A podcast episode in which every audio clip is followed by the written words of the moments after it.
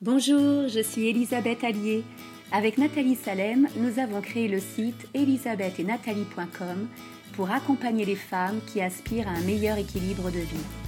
Nous leur proposons notre double regard, bienveillant, chaleureux, professionnel.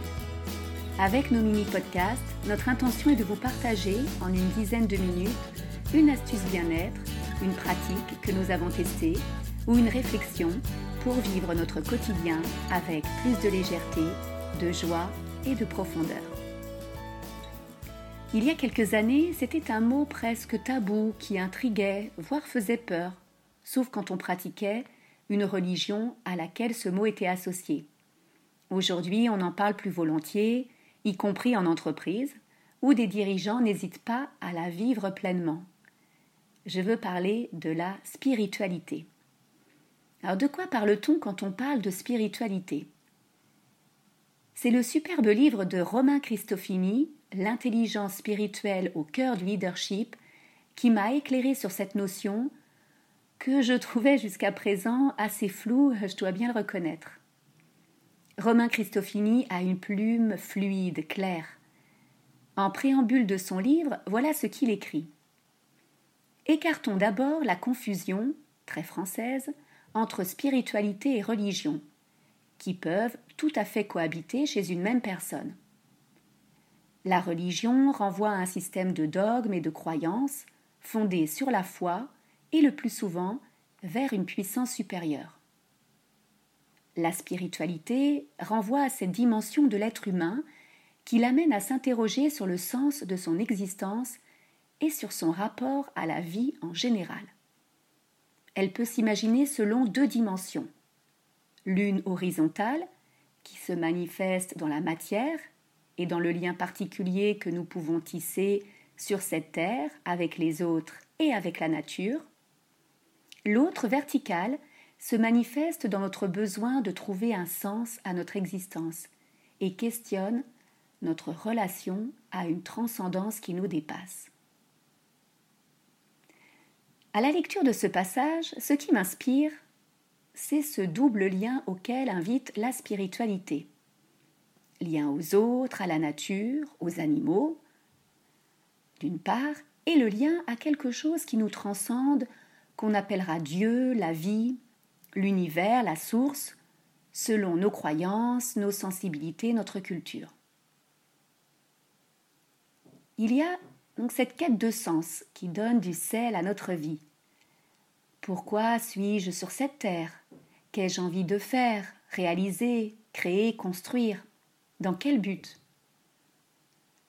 Pendant longtemps, j'étais convaincue qu'il s'agissait de créer quelque chose de fabuleux et d'incroyable.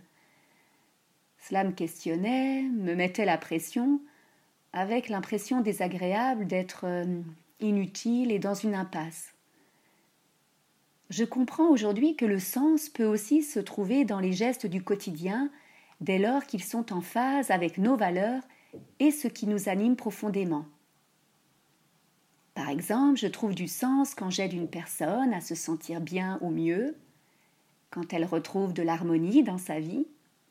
Son sourire, ses yeux qui pétillent, me donnent une énergie incroyable.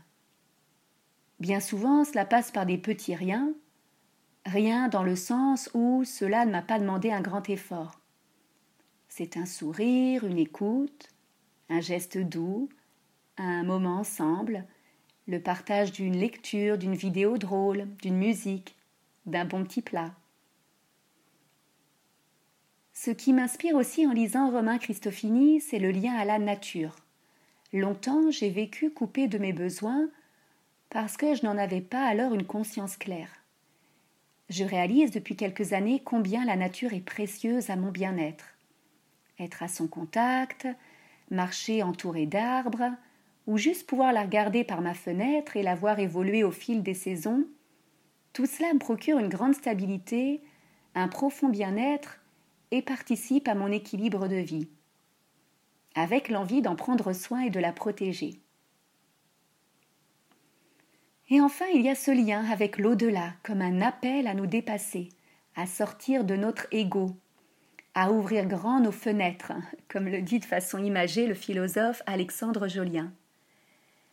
Et c'est ce que j'expérimente quand, par moments, je suis capable de donner gratuitement, sans rien attendre en retour, que ce soit une présence, de l'attention, de l'amour, de la tendresse. Et là, mon cœur se dilate, je ressens une joie profonde, une paix intérieure indicible. Autre facette de ce lien avec l'au-delà, c'est sa force basée sur la confiance que quoi qu'il arrive, je ne suis pas seule. À tout moment, je peux demander de l'aide et du soutien. Même si j'ai pu vivre des moments de désespoir, de doute profond, au fond, tout au fond de moi, il restait une petite lumière, dont je n'avais pas toujours conscience, et pourtant elle était bien là. Et aujourd'hui, c'est elle que je retrouve quand je reviens à moi-même le temps d'une méditation. À la surface de ma vie, c'est parfois agité, ça vacille, mais au fond, tout au fond, il y a cette lumière, ce calme, toujours, et cette confiance en la vie. je sais aussi que cette flamme est fragile, elle nécessite qu'on aille régulièrement à sa rencontre, qu'on en prenne soin, qu'on la chérisse. Alors pour conclure, j'aimerais vous partager ces quelques lignes d'Arnaud Desjardins qui a fait connaître aux Occidentaux les hum, spiritualités de l'Orient à travers ses films et ses livres. Et dans son livre La paix toujours présente, Arnaud Desjardins dresse son testament spirituel, qui se veut, je le cite, des réponses à des êtres humains pressentant que leur existence ne peut consister uniquement à réussir, échouer, gagner, perdre, être enfin heureux et de nouveau malheureux, vieillir et mourir.